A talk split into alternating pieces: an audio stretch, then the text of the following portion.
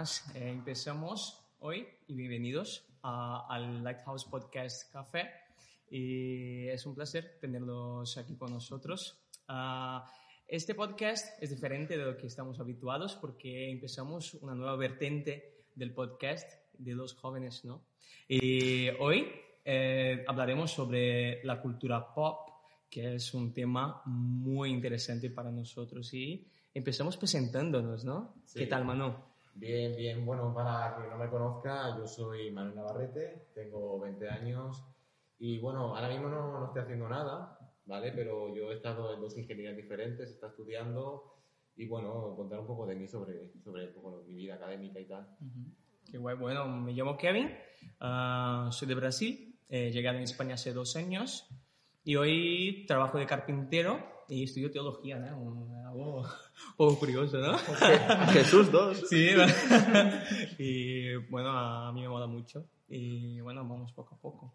Pues, Bueno, yo soy Raymond, tengo 18 años. Actualmente estoy estudiando un ciclo medio de informática. Estoy encima en prácticas, está bastante bien. Y además de estudiar, eh, intento dedicarme parcialmente o lo que pueda a redes sociales, ya que, pues bueno, quiero dedicarme a ello, que creo que está, creo que es un buen trabajo. Aunque, bueno, es difícil, pero, pero ahí está. Bueno, primero de todo, buenos días, ya que, o buenas noches, que son Buenas las 8 de la, de la noche. Mía. Y bueno, eh, soy un chaval de 18 años que vive en Castelldefels, estudio, hago prácticas y básicamente invierto mi tiempo en formarme para ser técnico informático. Bueno, yo soy Ruth y tengo 15 años y bueno, estudio en cuarto de la ESO y no tiene más. Eh, bueno, pues hoy tenemos de invitado a José Santana, eh, que es estudiante de IPSTE y es de Gran Canaria y lleva aquí tres años. Y bueno, normalmente solemos preguntar que qué tal estás, pero esa pregunta se reduce a un bien o mal. Entonces, queremos preguntarte que cómo van tus pensamientos. Hola, ¿qué tal? Buenos días a todos y nada, muchas gracias por invitarme. Eh, ¿Qué tal van mis pensamientos?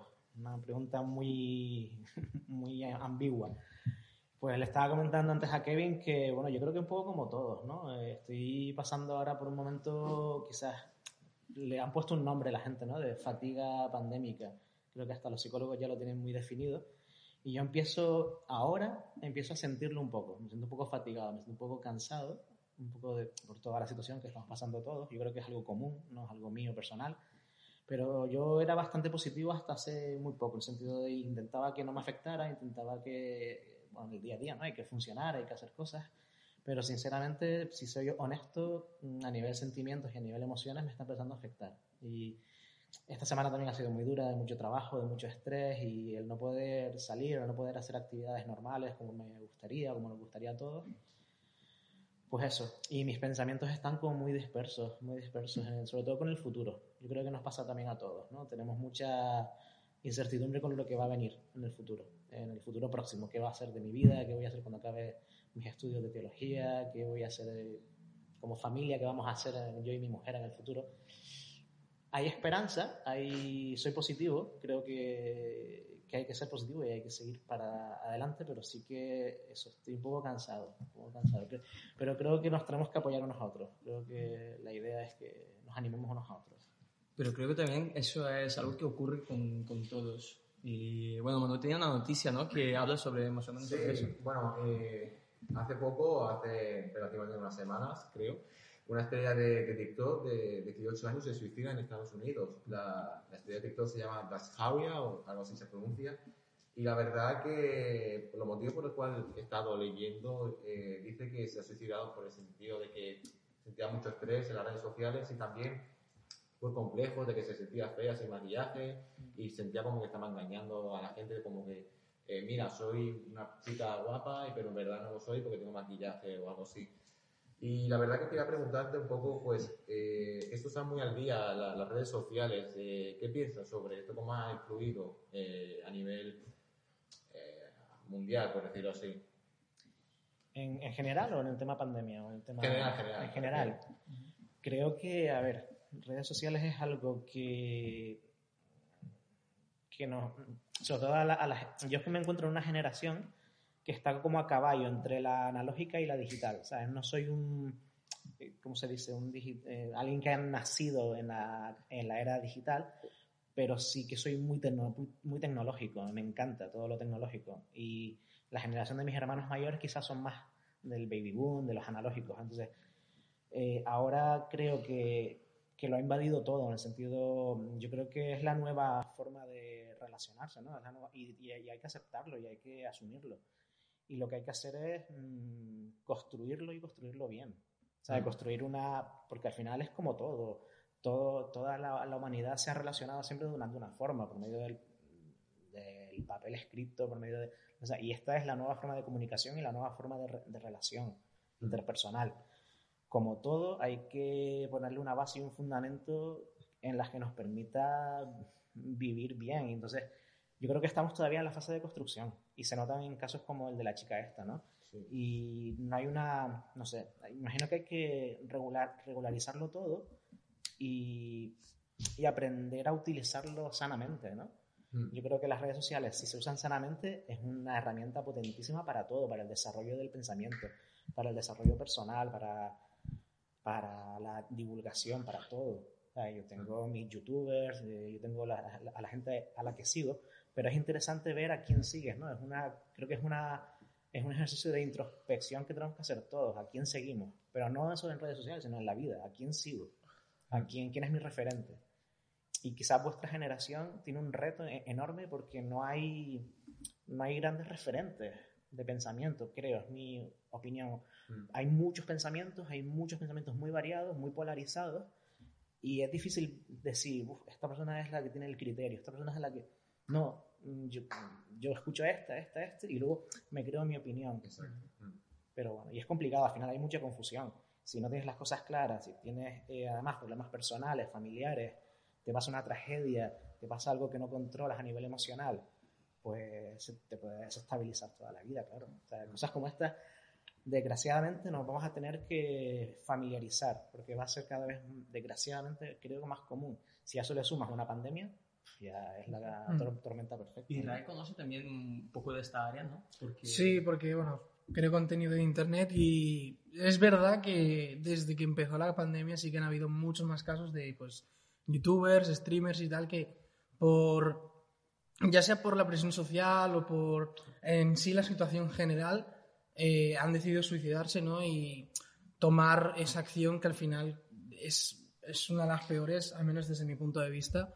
Y viéndolo desde el punto de vista de un creador, de una persona que pues eh, hace contenido en internet, mm, si tú tienes muchos seguidores, estás obviamente más expuesto a las críticas y no todo el mundo estamos, eh, o sea, no todo el mundo somos fuertes ante las críticas. O sea, creo que eso es una de las cosas que más tendríamos que aprender, el soportar las críticas, ya sea si te quieres dedicar a pues mundo de las redes sociales o no, porque en todos los ámbitos, en el trabajo, en la universidad, en los estudios, en todo te van a llover, a llover críticas y en la, la gente que es famosa recibe por 3.000 lo que nosotros igual recibimos en cuanto a críticas. Entonces, mm, viendo la situación de esta chica, igual posiblemente haya recibido también muchas críticas, eh, súmale obviamente la situación de la pandemia y tal, y pues juntando todo ha, ha tomado esa decisión que al final pues no la debería haber tomado, pero,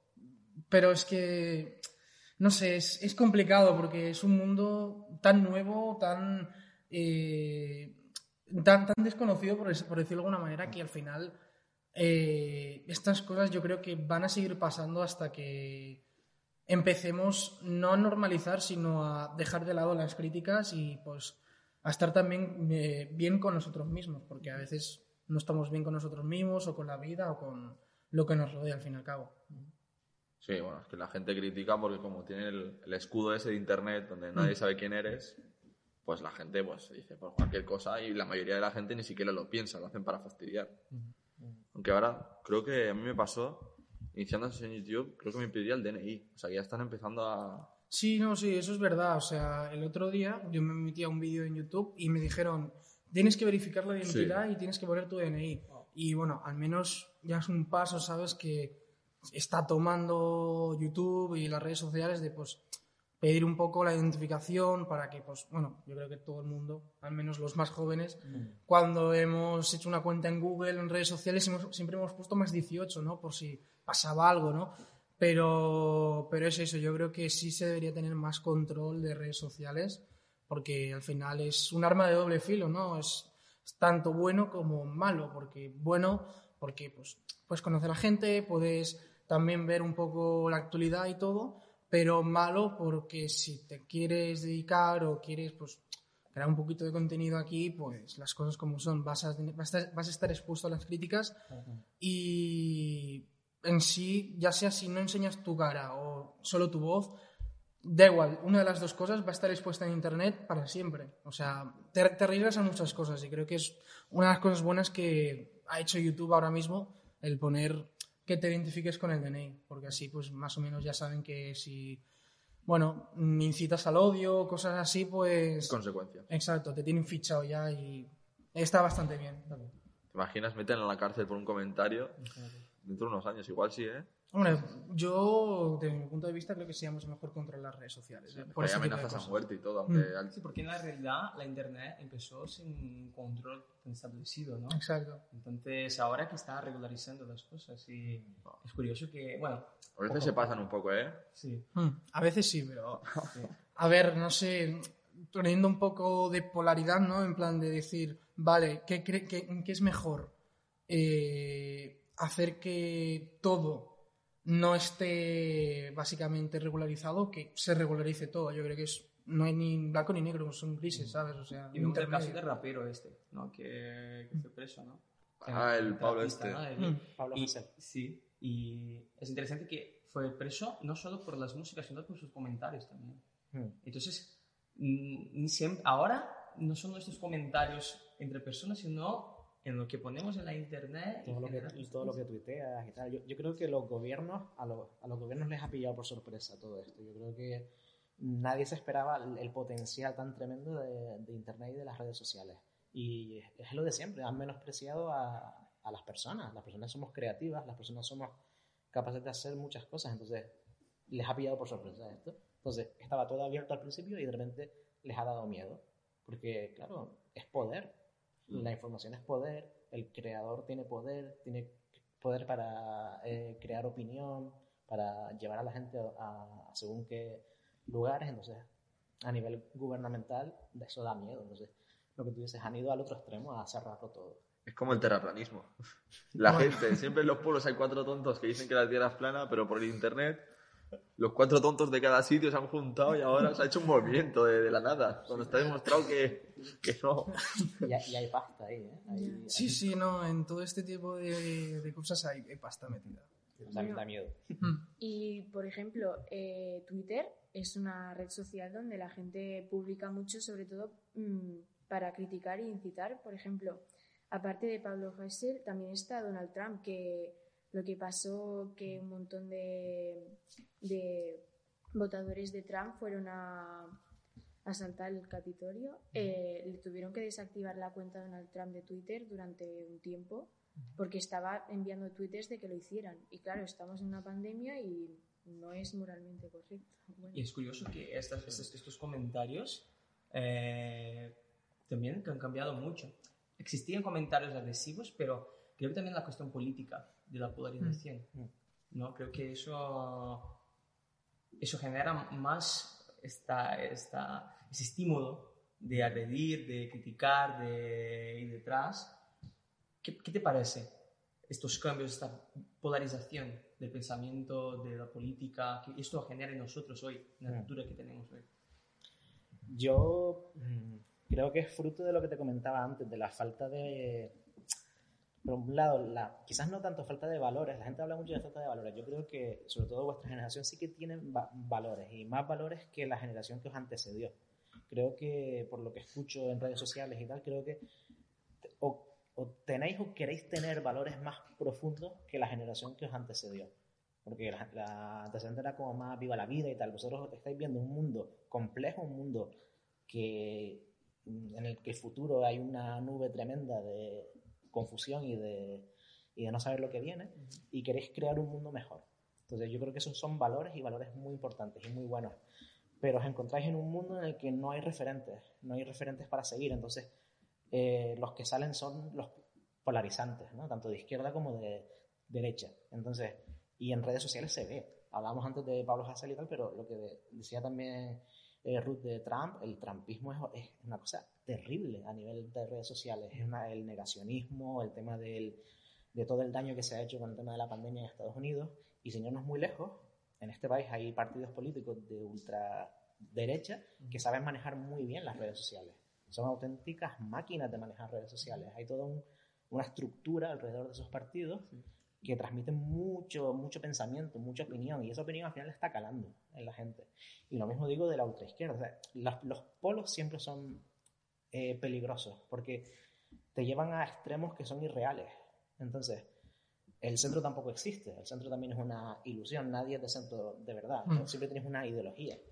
Pero los extremos te llevan eso, a, a odio, a este es mi equipo y este es el equipo de enfrente, me Madrid. enfrento. Sí, Sí, no, es que ahora mismo el tema de la política siempre se toma como Barça Madrid, Sí, sí, ¿sabes? sí. En plan, siempre, bueno, yo soy de este, yo soy tal, ¿sabes? Es como, yo creo que no hay que llegar a esa situación, en plan, por O voto a este porque es más guapo. Es que... A ver, también, ¿sabes? Pero, no sé, yo en el ámbito de la política sí que veo mal el extremo este, ¿no? De decir, vale, yo soy de este, voy a apoyar a muerte a este y, vamos, voy a hacer lo que sea para que este gane o para que este sea el que gobierne el país. Y yo creo que eso es una actitud de, un- además de eso, de, de, de básicamente ser un aficionado al fútbol, por ejemplo, ¿sabes? O sea, por ejemplo, yo soy aficionado al Barça, y a mí me encanta pues que el Barça gane, por ejemplo, hace Pero no unos gana. días.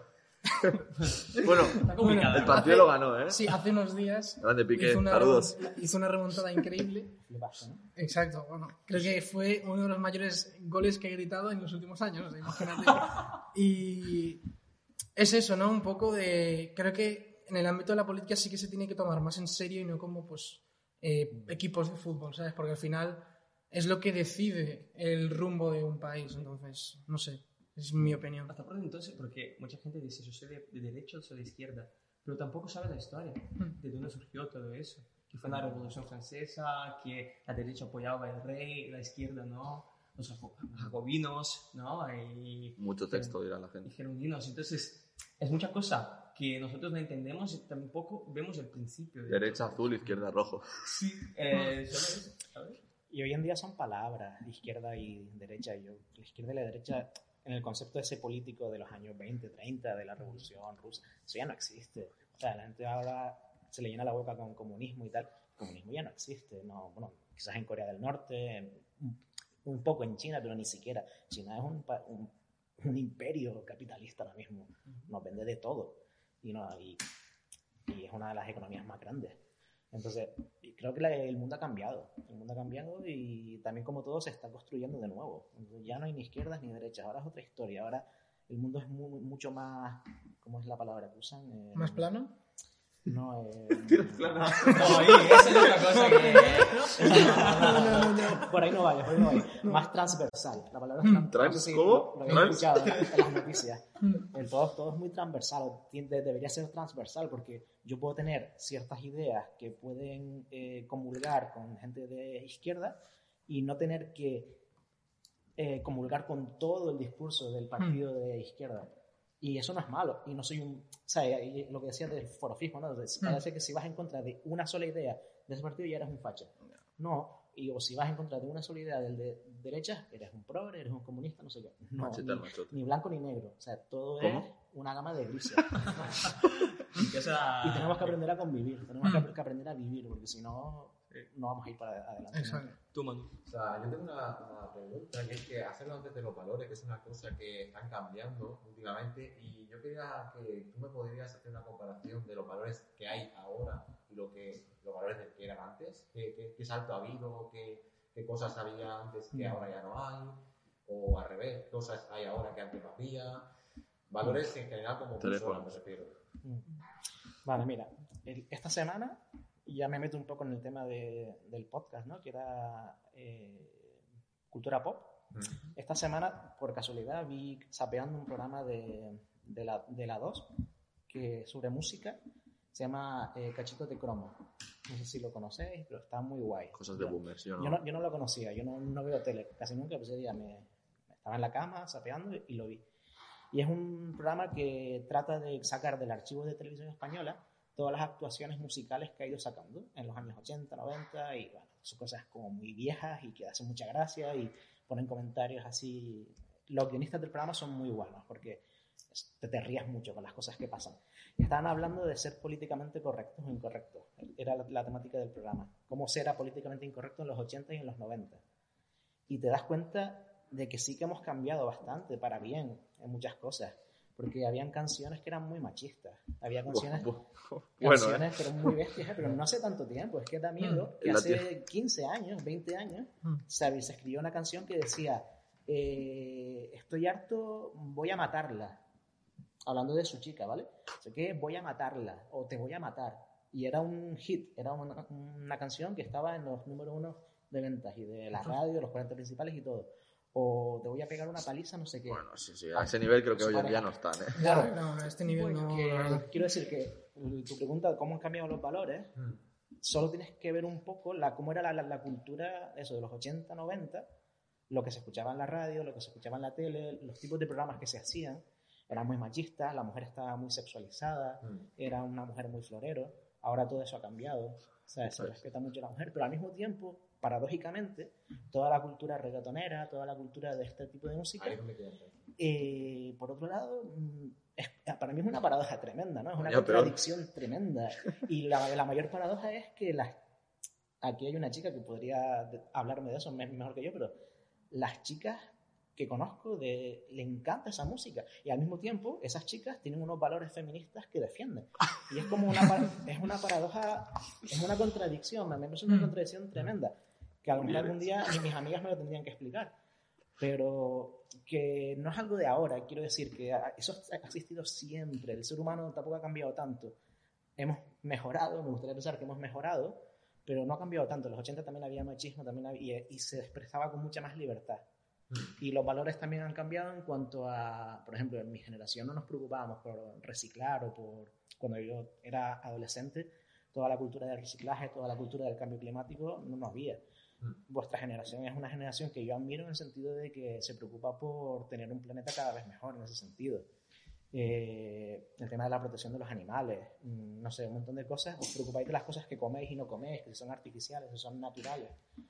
En mi generación no nos preocupaba eso, lo, lo que había en el supermercado. Si comíamos ya era un milagro, ¿no? Sí, ¿verdad? Comer tres veces al día era lo que había que hacer. Sí. Eh, a cuando profundizamos un poco más los valores, también has hablado sobre la sexualidad, así, o sea, de, de que está un poco sexualizada también la sociedad de hoy en día y que continúa igual sexualizada. Pero yo creo que incluso, sí es verdad que hay valores que ha ido para mejor, eso no te lo voy a negar, pero a cuando según que otros valores ha ido para peor. Por ejemplo, eh, vivimos en una, soci- en una sociedad en que está más sexualizada que incluso hace 50 años, pero muchísimo ¿A más. qué te refieres con eso? ¿En qué, qué- qué plan? Bueno, eh, pues que se habla de- del tema en, en- en todos los aspectos. O sea, siempre está presente en la música, en la, en la televisión, en los programas, en YouTube, en todos los sitios. Es como que está muy presente. Antes no, lo daba tanto, no le daba tanto protagonismo al- a lo que vienen siendo los temas sexuales.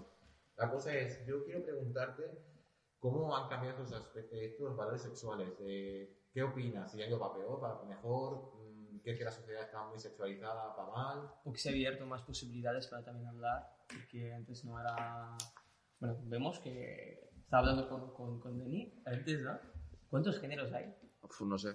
Veinte y picos, ¿no? O Solo, no sé, igual con los años Hay, van hay aumentando. muchísimos, o sea. Muchísimos. Lo podemos buscar mm, ahora. Bastantes. Sí, porfa, porque es más o menos eso. Eh, hay tantos, hoy hablamos tan abiertamente de eso que hay tantos géneros, hay tantas... Podemos hablar de... Podemos tener un podcast solo, de- solo de cada. Solo leyendo los géneros, ¿no? Sí. y más o menos eso. Creo que también hay un, un, un panorama de que estamos más abiertos a 30 y- este tema. 37. Oficiales 37. Oficiales. Bueno, eso es como el Es como, hay, un, hay uno que es en plan, como que la cabeza es mujer y el cuerpo es hombre. Mm. Hay otro que la- el cuerpo es mujer y la cabeza es hombre, no sé. Mm. Otro que el cuerpo de la mujer es esto y el brazo derecho es hombre. Oh, No, no sé cómo funciona eso. no, no, no lo sabía. No sé, yo tampoco. Y otro que Bueno, no, ponemos una imagen en pantalla. ya está, más fácil. Yo, yo pienso que la, la diferencia de la sexualización de, de la sociedad en los últimos 15, 20 años la marca el, el acceso a la información, la marca el acceso a, al final todo va lo mismo, a Internet, a redes sociales. Hace 20 años, o 30 años, o 40 años, cuando no había Internet, el acceso a, a contenido sexual era mucho más limitado, era complicado y estaba mucho más censurado a nivel eh, religioso, a nivel moral, estaba mucho peor visto, era mucho más tabú. Y ya cuando, se, ya cuando tienes a golpe de clic toda la información de todos los temas que te dé la gana, eso abre un abanico de posibilidades increíbles. Y en el tema del sexo lo ha hecho, obviamente. Es que somos seres sexuales, es que eh, no podemos ni obviarlo ni mirar para otro, para otro lado. Entonces, cuando a golpe de clic puedo obtener toda la información que quiera y todo el contenido que quiera de, sobre sexo, pues luego está la, otra variante que es lo que vende o lo que no vende. Claro, ahora el tema, pero eso, eso ha pasado también siempre. La música y el cine y la cultura tiene que vender, tiene que vender. ¿Cómo vendes? La publicidad desde los años 50, 40 vende por el sexo también, vende por las imágenes de personas atractivas. Vende, eso es así, si ves series como Mad Men, no sé si la conocéis, la serie Mad Mad Men es una muy buena serie que os recomiendo ¿Cómo de qué va esa serie? va de unos publicistas de los años 60. Se llaman Mad Men porque trabajaban en Madison Avenue, en Nueva Mm. York. Y era la calle donde estaban todas las grandes compañías de publicidad de, de Estados Unidos. Ah, entonces rollo publicidad de chicas, ¿no? En plan, Era de todo, pero claro, te das cuenta que ya en los 60 o los 50 ya se sexualizaba mucho la mujer. Entonces, yo creo que desde siempre, hasta... Sí, ves siempre. textos en la Biblia donde hasta Mm. Allí. O sea, yo creo que ha pasado siempre. Pero ahora se ha multiplicado por millones, porque claro, Sí. las posibilidades son mucho mayores, obviamente, Las con redes sociales, con contenido. internet, la creatividad aumenta, porque claro, las posibilidades aumentan. entonces- y todo sea así, te, te, te acepto que sea sobre está, estamos sobresexualizados, pero no porque el ser humano esté más sexualizado que hace 30 años, sino que tenemos más herramientas y no las sabemos utilizar. Volvemos a lo mismo. Las herramientas son buenas si se utilizan bien. Si se utilizan mal, son horribles. Podemos llegar Y a crear mucho daño. bombas atómicas y matarnos a todos. Por ejemplo, yo cuando era pequeña, mi sueño era ser actriz, pero claro, conforme fui creciendo me di cuenta de que para llegar a ser una actriz reconocida y todo eso tenías que enseñar un poco tu cuerpo o cosas así. No siempre, porque existe el caso de, por ejemplo, eh, Billie Eilish, que es una cantante de 18, 19 años, y ella eh, quiere como representar que se puede, por ejemplo, ella va vestida con ropas anchas y ha llegado muy, muy arriba. Pero claro, si no tienes una base, digamos que tienes que enseñar más de lo que deberías o cosas así. Por ejemplo, la Britney Spears, eh, que es así un poco más antigua, ella, mm, su, su, bueno, ella tuvo que enseñar un poco para llegar más alto y mm, tampoco era tan voluntario. También le decían los de su, los- sus productores que tenía que hacerlo. Y es como un poco que le impulsaban a hacer eso. No, no era voluntario. Y Estaba hablando con, estaba, perdón, estaba hablando con, con, con Jefferson eh, y dije, pero aquí vamos a hablar sobre cultura pop, que podemos eh, hablar sobre eso, nada. Y me dijo una cosa muy, muy interesante. Él me dijo, hoy en día, lo, eh, apuntadas, porque hay días que está inspirado y tengo que apuntar. Hoy en día lo que importa no, eres, no es quién tú eres, ¿no? No es quién tú eres, sino lo que posees, ¿no? Eh, y dijo también otra, y dijo, estaba, estaba top este día. Y dijo, no importa la historia, eh, lo que importa es el deseo consumista. Entonces no importa lo que pasó, lo que historia que llegó, que tú llegaste hasta hoy, y quién tú eres y tal, sino qué, qué tengo que consumir para conseguir, o qué personas tienen que consumir de mí para conseguir también lograr algo, ¿sabes? Y yo veo que a cada día perdemos nuestra identidad. Totalmente. Porque hay tantas cosas en en este, dijiste, ¿no? De, esta, de este plano de humo que hay. Creo que estamos ya dentro de este humo eh, y no sabemos para dónde ir, ¿sabes? Yo de esta manera. No sé cómo, cómo ves. ¿Puedes repetirme la- el, el- el último concepto? El el último. de, el de la historia no es lo que importa. Lo que, eh, no importa la historia, es Mm. una cuestión de la, por ejemplo, de la música. Estábamos, estábamos hablando sobre la música, entonces no importa la historia de la música, lo que importa es el deseo consumista, ¿sabes? De consumir. Entonces yo hago, no importa la, la, la, la eh, lo que importa es la cantidad, no la calidad. Te refieres al contenido, ¿no? contenido. No importa el contenido, Mm. la, De- la- de la ser, profundidad, sino... Depende del Mm. ser también, Sí, sí, no sí. importa la calidad Mm. de la persona, sino lo que puede vender, lo que puede ser. Sí, pero al final también pasa como, como con todo, ¿no? Estaba viendo el programa este que os hablaba de Cachitos de Cromo, me hacía gracia porque canciones que eran un exitazo en los 80 eran una porquería a nivel de letras, a nivel de... O sea, y fueron la bomba, ¿eh? O sea, y yo, mis hermanos mayores las cantaban, se volvían locos con ellas y tal. Y me ponía a pensar, claro, ahora cuando decimos es que mm, el tal cantante es que no, que no dice nada, no, no dice nada, solo es eh, la- una base buena, un buen ritmo y tal y cual, y pega, pega, pega, y si pega, pues para adelante. Eso también ha pasado siempre, al final es como la historia es cíclica y se repite y todo es lo mismo siempre, pero de diferente forma, con diferente envoltorio. Lo que sí es verdad, lo que sí es verdad y lo que sí yo veo en la cultura, mm, hablo de música quizás, sobre todo, ¿no? De la música actual es que eh, me pasa como lo que dices, ¿no? Bill, Billie Ellis. Billie Ellis es un ave raris, ¿no? Es como, es un caso rarísimo de alguien que, que tenía algo importante que decir. A mí me encanta Bill- Billie Ellis. O sea, es alguien que tiene cosas profundas que decir, tiene un buen contenido y ha encontrado una buena productora, ha encontrado gente buena que, le ha, que la ha rodeado y que la ha llevado a, a que podamos escucharla en el mundo entero. La de creadores que habrá, la de gente con talento que habrá, que no, no llegará, que no llegará porque obviamente todo es muy inmediato, todo, la industria es muy inmediata, quiere vender, quiere, quiere ganar pasta, quiere ser- y ganarla ya. Y ahora estamos en un círculo de que, la, lo, que lo que vende es eso, es lo, lo inmediato, lo que dura poco, la gente no, no tiene ganas de prestarle demasiada atención a, a nada, no tiene ganas de escuchar cosas demasiado profundas. Eh, creo que también entiendo, me pongo en el lugar de la gente de ahora y entiendo que, que están agotados y están cansados de, de todo y dicen, pues mira, yo quiero abstraerme, quiero distraerme, quiero descansar de toda la realidad y no pensar en nada demasiado profundo. Y la industria se está aprovechando de eso, eso, intentando, solo nos venden eso todo, solo nos venden cosas superficiales. Las cosas profundas tienes que tú que buscarlas. Pero también pasaba en los 90 y en los 2000, ¿sabes? Había muchos sellos discográficos in- independientes que a los que nos gusta un poco el, el rock y tal, teníamos que, que investigar mucho para escuchar cosas un poco que se salían de lo comercial. Entonces eso siempre ha, siempre ha habido. Lo que pasa es que ahora es todo eso, todo es mucho más inmediato, todo es mucho más de ahora, todo es mucho más eh, instantáneo. Mm. Totalmente. Luego también, Agos, has dicho sobre la. como que se quiere vender todo rápido, que quieres, eh, al fin y al cabo, es como algo de marketing también ahí por, de por medio y que es todo superficial, o que ahora todo más superficial. Y quería hablar sobre eso, sobre el cuerpo. ¿Cómo, cómo puede llegar la, la gente a obsesionarse con el cuerpo también? Eh, sobre todo en las redes sociales, eh, cómo mucha gente se siente complejada de, de, de imágenes de ce- celebrities importantísimas, como por ejemplo las Kardashians. ¿Qué opinas sobre eso? ¿Qué, qué está dando? O qué efecto positivo, pero no creo que sea positivo. ¿Qué Efecto- efecto, qué efecto está dando? Para en las la sociedad? redes ha sido positivo. Está dando trabajo a los.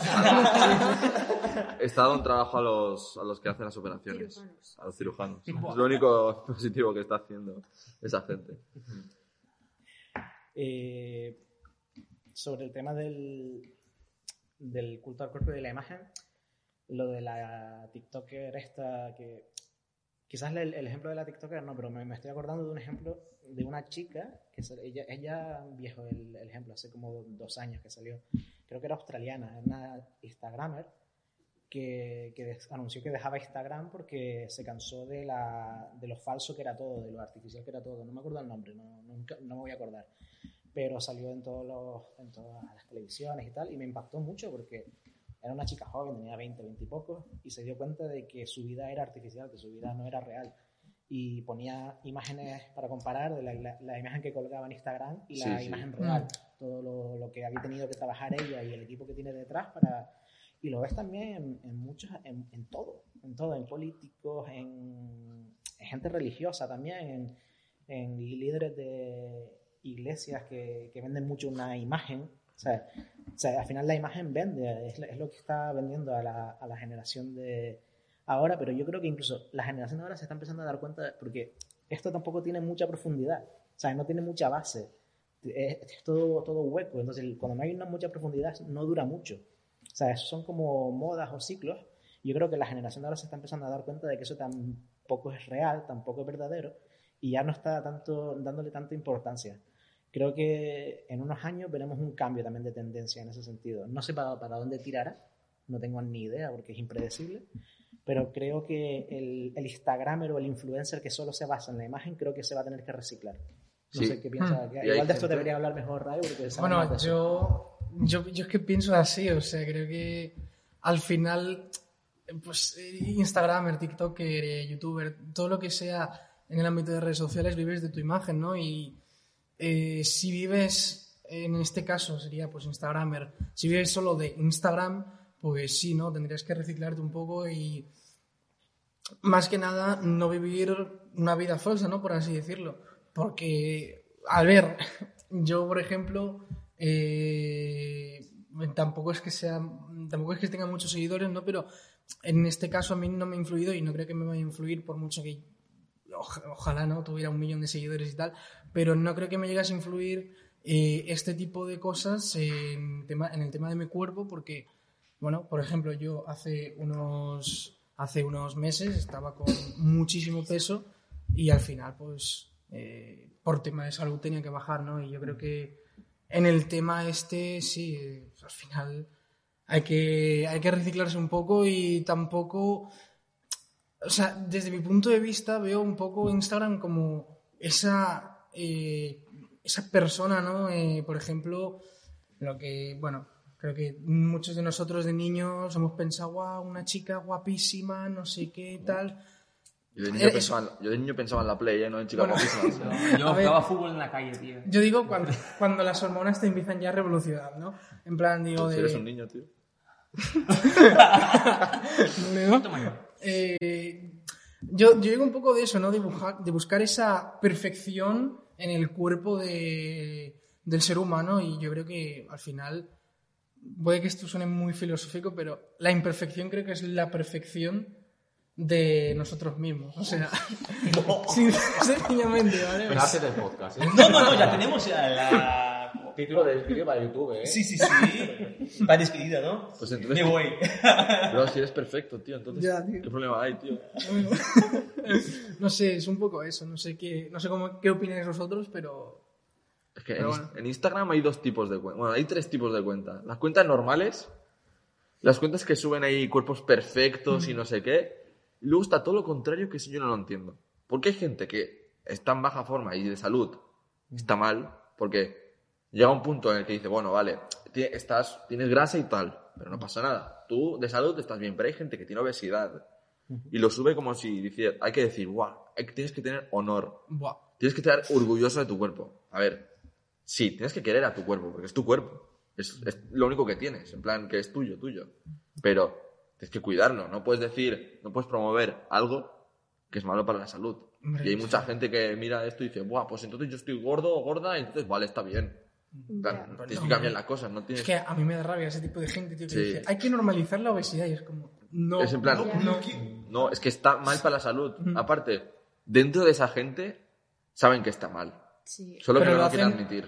lo hacen por tema social. Sí. O sea, eh, eh, al final todo esto es por tema social, ¿no? De eh, cuántos likes tengo, eh, cuántos seguidores voy a tener, ¿sabes? O sea, el buscar esa perfección en las fotos, en redes sociales. y tal. aceptación, una Exacto, aceptación. buscan aceptación social. al Y al, pues, al final solo son números, porque no es tan difícil. Hmm. Solo tienes que comer bien. La gente no se quiere comprometer a comer bien. La gente no se quiere comprometer a salir afuera a caminar, porque tampoco necesitas mucho esfuerzo para adelgazar. O sea, mentalmente sí que cuesta al principio. Pero como dice él, él ha perdido 30 kilos. No ha pasado ni medio año. La cuestión es aparentar también, porque yo eh, soy más, partida- más partidaria de lo natural. Por ejemplo, si una chica tiene como ejemplo a Kim Kardashian, que es un ejemplo muy surrealista, muy natural. que claro, ella es Natural millonaria, es millonaria eh, con cirujanos que se encargan de ella eh, y tiene dinero y puede hacer lo que quiera. Pero claro, ¿por qué vemos mal un cuerpo que, o sea, un cuerpo que es natural? ¿Por qué lo vemos mal? Porque que si una persona tiene las piernas un poco más grandes, que si no sé qué, eso es como que ya mm, nos acomplejamos de esto, pero en realidad yo creo que lo, lo saludable es ni estar delgado ni estar gordo, es estar Sano. sano, sí. Y mm, no me considero una persona súper sana, pero sí que me intento cuidar un poco. Y estoy más contenta conmigo misma. eh, y además se nota, por ejemplo, se aplica en mis estudios, se aplica en, en mi forma de relacionarme. Entonces, claro, hay que pensar también un poco de que mm, mm, hemos recibido este cuerpo y hay cosas que no, la- que no las podemos cambiar porque las recibimos por genética, pero sí que nos tenemos que esforzar un poco en cuidarnos un mínimo porque puede perjudicarnos a- en un futuro y claro, no es bueno. Tú dijiste de, de- de ser sano, pero también creo que es un, un tema también polémico, porque hoy, hoy día hablamos sobre ser sano, nutrición, y hay personas que dicen que ser sano es no comer carne. Ya, es que- Dímelo a mí, que yo como cada día. Al contrario, Sí. eh, la carne tiene muchas cosas buenas y un deportista cualquiera te puede decir que en su dieta come cinco veces carne a la Sí, semana porque hombre. la necesita. Es que cada día. Pero- hay que comer proteínas. Que comer Sí, claro, proteínas. pero vemos en las redes sociales o programas de lo que sea la- el crecimiento que hay de personas que se adaptaron, eh, que eh, han escogido vivir una vida Veganos. como veganos. Mm. Es que la gente como que normal, como que infantiliza los dibujos animados y eso con los animalitos, igual no lo sé, yo digo una teoría, no sé, como que infantiliza o, o intenta como dar como conciencia a los animales. En plan, tampoco hay que ser un tío que, hace, que haga sufrir a una vaca, ¿sabes? Tampoco es plan hacer sufrir a un animal, pero no sé, somos, somos los leones se comen a los animales. Exacto, es el ciclo de la vida. o sea, ¿qué te digo? somos, somos omnívoros, comemos carne y, y verdura, pero tenemos que comerlo todo, tiene que haber un equilibrio en lo que comes. No puedes comer solo una cosa y luego solo la otra, porque las dos son malas. Hay que comer verdura, hay que comer carne, hay que comer pescado, hay que comer de todo. Buah, es que, es que aquí estamos ya hablando ya de muchas cosas. Porque sí, es es que estamos estamos, bien- estamos encima estamos en una zona donde se come muy bien dijo en que el vino de Mediterráneo. cultura, cultura pop. ya es- ya Es que es de cultura cualquier pop, cosa. cultura pop abarca todo, ¿sabes? Esto hizo pop hace tiempo y ya. Yo sé, mi madre- cosas. Pero, por ejemplo, es que, por un lado, es lo mismo de que estamos hablando antes, ¿no? Que tenemos demasiada información. Hay que. El reto de nuestra generación es eh, organizar y calificar y cualificar la información. Es decir, todo lo que me llega, eh, reconocer la porquería, pero muy rápido. Sí. Reconocer el populismo, reconocer lo que me están engañando, lo que me están vendiendo una moto y cerrarle. O sea, porque hay, hay formas de hacerlo. Y es un poco de disciplina, es decir, esta cuenta no la voy a seguir, Mm. esta no sé qué, va, no voy a consumir, no voy a consumir contenido eh, que es porquería y que no me no, y que no es verdad. El terra- hablamos antes del terraplanismo y tal. Pues eso de la carne es mala, no, la carne no es mala. La, la carne en exceso es mala, por supuesto. Claro, como cualquier cosa Todo. en exceso es Hasta el agua en exceso es malo. Yo, mis amigos que son veganos, respeto mucho su postura en un, en un sentido, porque creo que el, el vegano de verdad es el que no, no es por un tema die- Sof- dietético, un tema, es un tema de, de protección de los, de los animales y de solidarización con el proceso que hay detrás de Sí, toda la eso industria sí que lo puedo entender. Eso sí Y que lo que puedo eso hay que entender, pero- reconocer que es una Sí. bestia, que es una bestialidad, que somos como sociedad somos, somos unos bestias en ese sentido. Consumimos mucho más de lo que necesitamos en todo. Y en la a, industria alimenticia también. Obviamente, yo sé que cuando compro algo en, un supermer- en una gran superficie, me pongo a pensar en lo que habrá pasado ese pobre animal para que esa pechuga de pollo llegue a mi mano y es horrible. Pero claro, tengo que buscar alternativas, alternativas posibles y reales para poner mi granito de arena para que eso no pase. Pero siendo realistas, lo que hay que cambiar es la base. Granja de cambiar es el en casa. sistema. Y cambiar un sistema, estás hablando de una revolución, de un cambio totalmente de paradigma. Y eso es muy bestia para hacerlo. Pero bueno, si en la medida de lo posible puedes hacer tu granito de arena, comprar, o sea, si te lo puedes permitir, carne orgánica o carne que ha sido, que te aseguran que el animal ha sufrido lo menos posible. Si te lo puedes permitir, sobre todo a nivel económico, al final todo es pasta, pues oye, pues hazlo. Si no te lo puedes permitir, hay que comer. Y si la industria y el sistema es lo que te da, pues habrá que cambiar el sistema, pero el, el sistema no se cambia de un día para otro, se cambia poco a poco.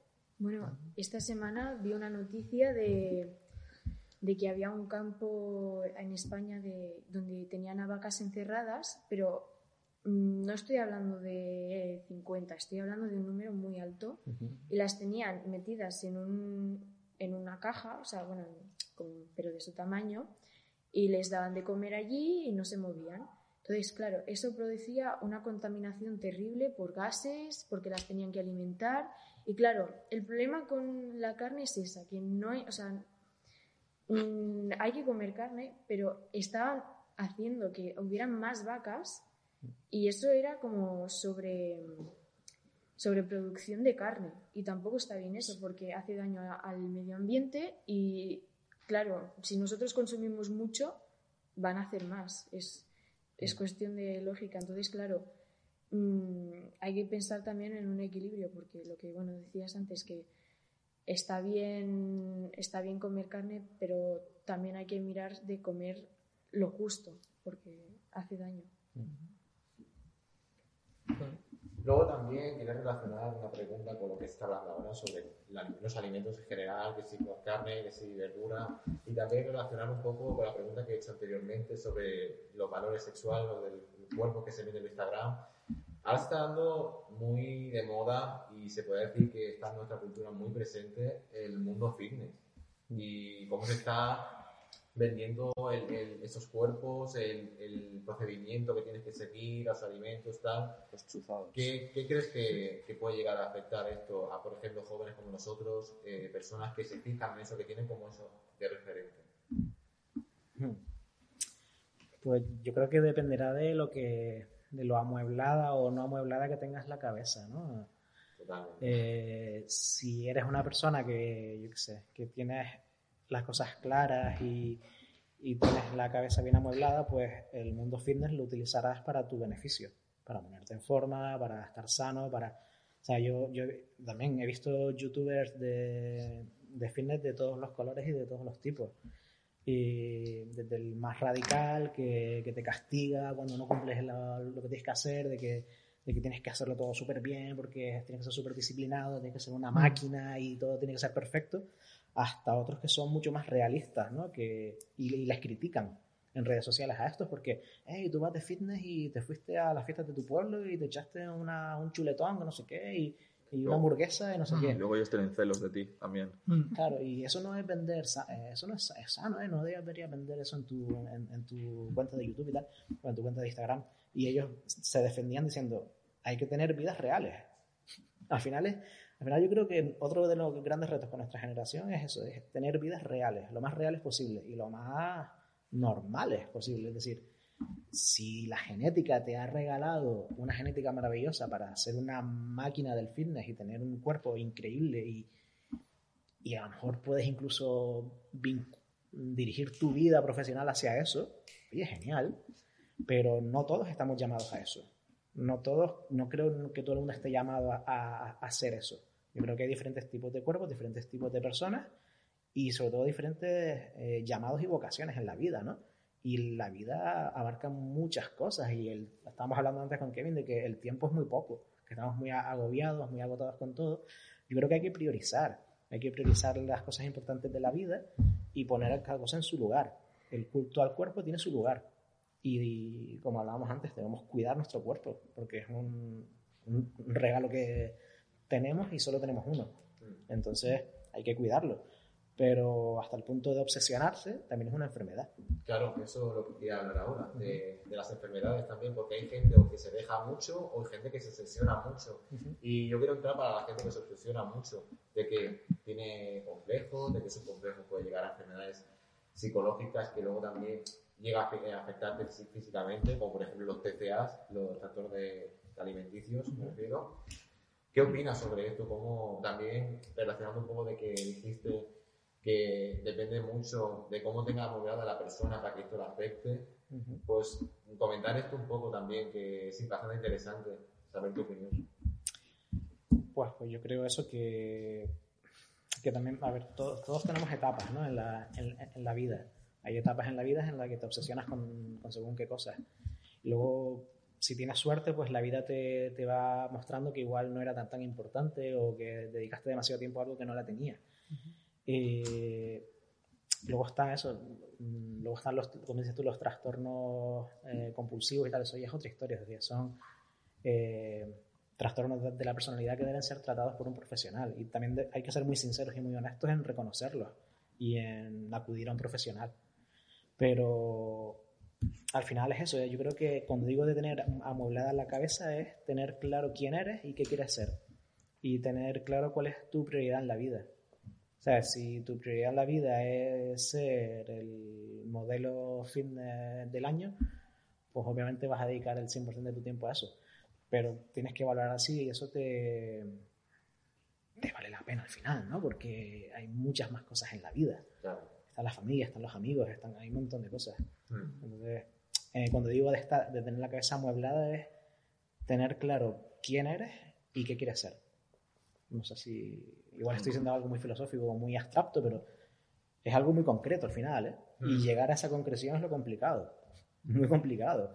Eh, yo creo que es un viaje que dura toda la vida. eh, conocerte y de verdad saber quién eres y qué quieres llegar a ser. Y va cambiando, va cambiando y te vas, y te vas reconstruyendo y te vas eh, reimaginando y vas haciendo cosas diferentes.